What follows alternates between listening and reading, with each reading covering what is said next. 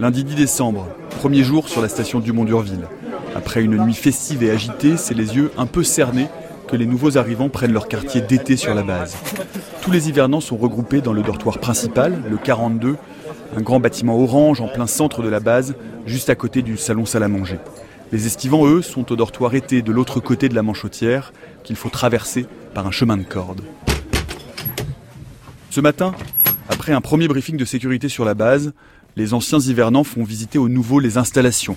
Ateliers, cuisine, frigidaires qui doivent maintenir la nourriture à une température supérieure à celle de l'extérieur. Ce sont des frigidaires réchauffants en quelque sorte. Visite guidée avec Audrey Falcon, pâtissière, et David Mouchet, menuisier. C'est quoi là-dedans Là, c'est le sec qui est le moins 20. Donc en gros, t'as tout ce qui est euh, thé, café. euh, et en hiver, euh, t'as un- intérêt à bien préparer ta manip vivre. L'hiver, t'envoies le service base te chercher les trucs. Parce qu'il faut Ouais, déneiger ouais. la porte et t'as Ah oui. à peu près. Celle-là, tu peux pas l'utiliser de porte. celle-là, Celle-là, elle est, elle est bouchée. Il y a une congère euh, jusqu'au toit. Là, euh, Pareil, en haut de la porte, des fois, euh, tu dois tout Ok, donc tu, tu déneiges avant de rentrer quoi. Ah bah sinon, tu peux pas rentrer. c'est sûr.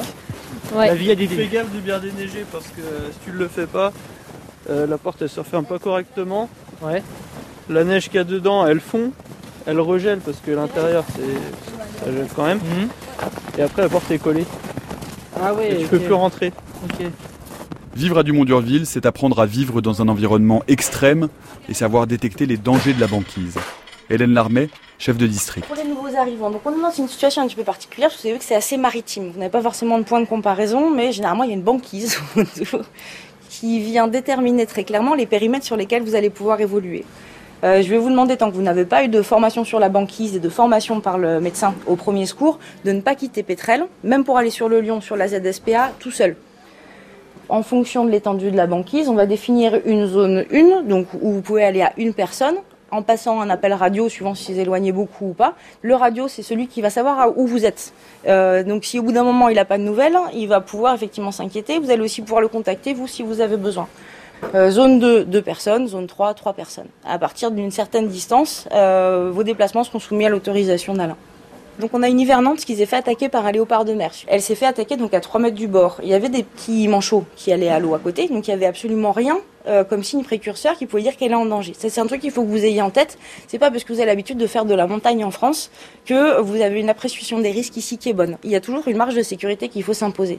Donc elle s'est fait attaquer à 3 mètres du bord. La bestiole l'a happée à la cuisse sur le côté. Elle ne l'a pas vue euh, parce qu'elle était derrière. Donc en termes, je vous laisse imaginer aussi ce qui peut se passer dans la tête dans ces cas-là.